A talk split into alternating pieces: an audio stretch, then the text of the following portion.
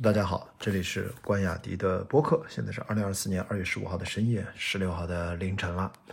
那最近呢，大家都在讨论春节档。今天我已经到了上海，休整了一天，在家里看书，然后看了几部片儿吧，算在网上看的。然后就想到了，哎，其实有一个视角，最近在院线公映的，我们应该叫主流娱乐电影。然后我最近一直在提这几个字，那对应的。我觉得主流娱乐之外，它也分成不同的级别。我们最近在讨论的《热辣滚烫》《飞驰人生二》第二十条，这都是影院全国电影市场的一个主流阵地。那除了这样的一个主流娱乐之外，它其实分级别的。除了影院这个级别，还有线上这个级别。那今天刚好呢，我就抽空看了一下《目中无人二》，这是叫。我在那个导演叫什么？杨炳佳叫什么？反正那个演员大家很熟，叫谢苗。他主演了这个系列，之前有《东北警察故事》是吧？一二，《目中无人》也拍了一和二，然后还有他最近也刚上线的，跟那个男演员叫啥？安志杰对，一起演的叫《极恶》啊，通缉的极，恶人的恶。那这正好这两部我都看了，《目中无人》一呢，之前我。好像两年前，二二年拍的吧，我就看了，呃，有一定的风格的样式，但是明显这个《目中无人二》就进步了很多，所以，我正好今天对应着春节档，其实，在主流娱乐电影里面，我依然认为像《目中无人二》这种网大啊，虽然他拿了电影院发行的许可令，但最终不知道最终怎么想的，反正决策层到底是。因为什么原因？反正他们放弃了院线发行，还是直接在线上发行了。嗯，希望他能有个好的成果啊。因为我今天想跟大家聊的就是，除了影院这个级别，主流娱乐里面还有这种网大网剧，其实都是娱乐性非常强，面对普通大众这样的影视剧的内容。像《目中无人二》，我说它在第一部相比较，整体风格呈现，当然制作的品质和它的。预算应该都宽裕了一些啊，所以看上去这个作品更加完整了。那但是我看到这个系列看第一的时候，我就在想，他其实，呃，北野武导演他主演的一个座头市系列就是《盲人杀手》，因为这个也应该是有源头的吧，就是这方面啊，就大家不用拼那个原创性，我觉得要看你如何呈现自己的风格样式出来。那包括这个设定。呃，他跟杨恩佑小朋友啊，跟谢苗的这个组合，也自然的能够联想到，呃，这个杀手不太冷，对吧？这也是很经典的搭配组合。当然，你看金刚狼某一集不也讲的是大叔带小姑娘嘛？就像我玩那个游戏《The Last of Us》美国末日最后生还者啊，美剧也出了，也是大叔带小姑娘，所以这种。我觉得，因为都无所谓谁原创，我觉得这呃不重要，重要的是看的是你的内容，因为这种迷影才会关心的话题还是相对小众。那对于这种大众娱乐啊，属于 B 片吧，我们称它为相对于 A 片，就在影院大范围全国公映的 A 片，A 级对应的就是 B 级片。但这个 A 片 B 片是从最早的好莱坞的早期的时候。它其实，在院线发行的时候，它就会这种捆绑销售。我们在这次的春节档差一点就啊实现了 历史上早就不存在的，因为反垄断之后不允许发生的 A、B 片绑定的发行策略，就是本来说是要发行《熊出没》必须绑定一个《我们一起摇太阳》，后来大家都知道这个变成了闹剧，没有实行啊。那后来我们一起摇太阳在昨天，其实应该在今天二月十五号。呃，现在已经过了二月十五号，过了零点之后，他们就临时撤片。呃，发行公司发了通告说，大概是要推迟到三月三十号。好吧，就是从这个 A 片 B 片这样的一个关系讲的，本来就是 B 片相对于 A 片，其实不只是制作相对规模小，它片子也短。在最早的那个 B 片，可能大概都六十分钟。其实从这个角度，你看《目中无人一》。如果没有记错的话，只有六十呃七十三分钟，都没有到九十分钟院线的级别。这当然很多网大好像最初定位也是这样，所以你看《目中无人二》已经是九十分钟以上了，九十一、九十二我忘记了啊。所以《目中无人二》我觉得可以给大家推荐，大家如果喜欢动作片，我觉得值得看一看，因为这个动作片它又是加上武侠的这样的风格，其其实武侠动作片有这种特别强烈的视觉风格，咱先不要说作者风格，先说视觉风格这样的作品，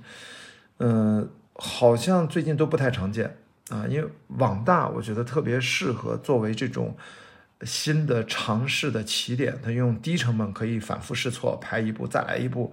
不断的打磨各种经验积累，它拍的越多，其实只要是用心的话，就能够越拍越好。但如果你不用心，你拍几十部可能还是不行啊。那第二部，我觉得刚才说比第一部《目中无人》要好很多，其实就是在动作戏的设计上，我觉得它更加明确了，更加精简化的处理。最后当然还少不了一场一对多那种超级的多人大战，那合理性可能大家会觉得啊，一个人怎么可能杀那么多人什么的？呃，这个我们不去讨论，反正他要要 要满足这个期待嘛。因为我看那个极恶也是也是一个人，那永远死不了，那子弹无限量供应，那这个就没法说了啊。呃，我觉得场面其实并不需要特别大，所以在《目中无人二》里面，我觉得反倒是那些场面不是很大的戏，它其实反而能拍出这种质感，拍出自己一点隐隐约约，或者说在越来越鲜明的一些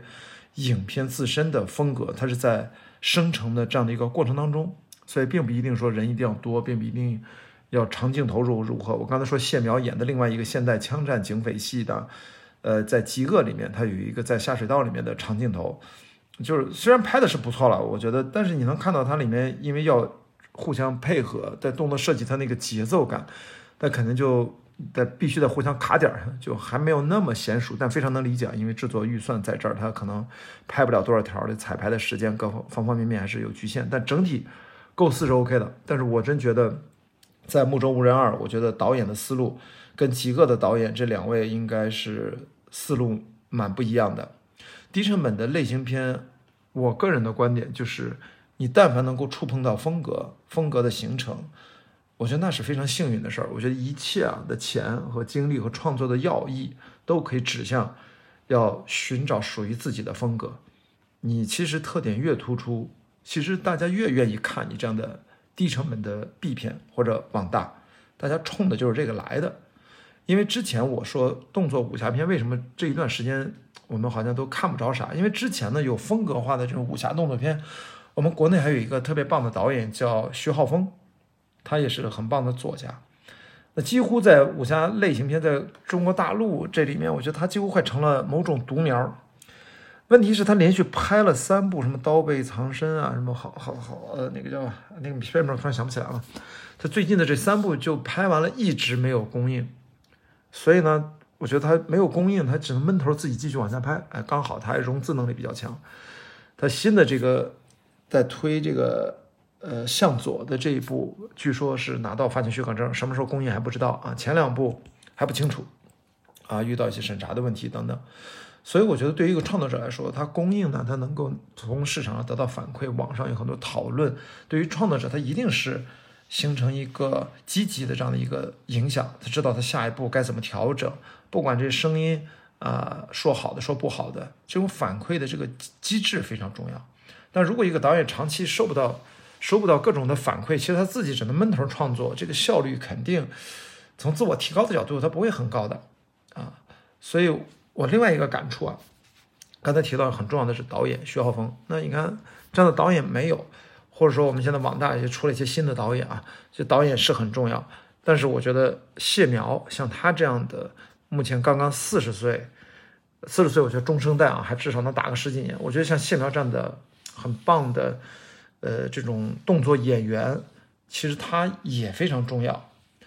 就是他如果一一直只做主演。他就需要更多的依赖导演和编剧，但是我觉得他或许啊，他靠他过往的二三十年的积累，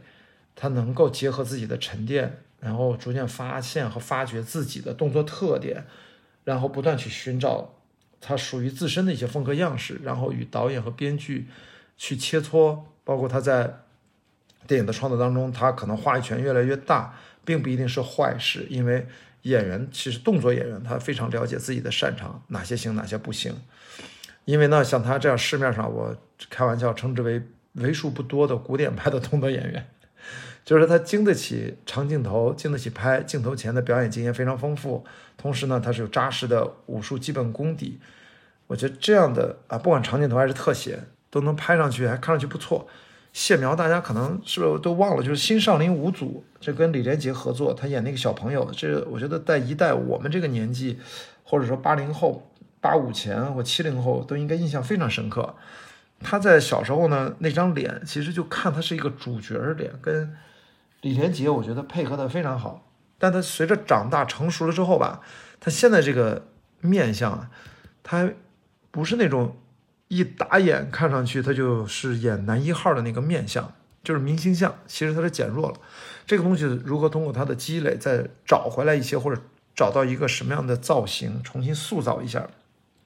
对吧？就是哪怕给你做一个新的造型。目前这个目中无人，我觉得因为他是一个呃盲人的，叫怎么说，算是捉刀人，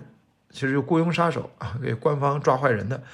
他这个形象，我觉得反而比他的现代的警匪里面给人留下来的印象更深。比如说前面说的《极恶》，就是跟安志杰演的，我觉得他的古装感觉还蛮好的。所以呢，我觉得谢苗他过去，你看看他的片单在豆瓣上，他应该有六十多部出演的这个影视剧作品特别多，然后一堆网大和网剧，我觉得他应该算是国内动作 B 片的一哥。所以说他走到这一步，慢慢的在趋向于成熟，但是我觉得成熟不重要，风格才最重要。如果二十多岁你不着急谈什么风格，三十多岁还不谈，现在已经四十了，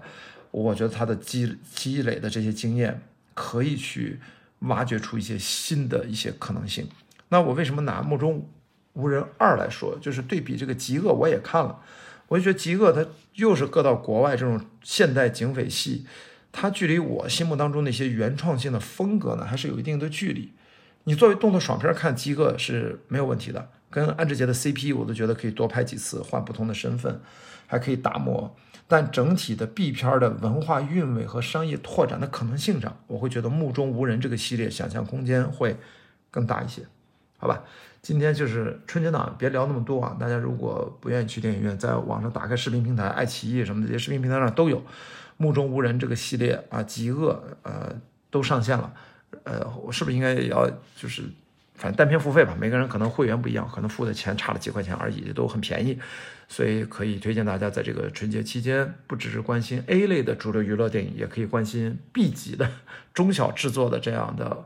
网络影视作品。呃，风格化在逐渐的形成，娱乐性也很强啊。当然我说了，就是打得过瘾就可以了，我对其他的也并没有更高的要求，但背后的一些观察和思考分享给大家。好，这就是今天的关雅迪的播客，我们明天接着聊。拜拜。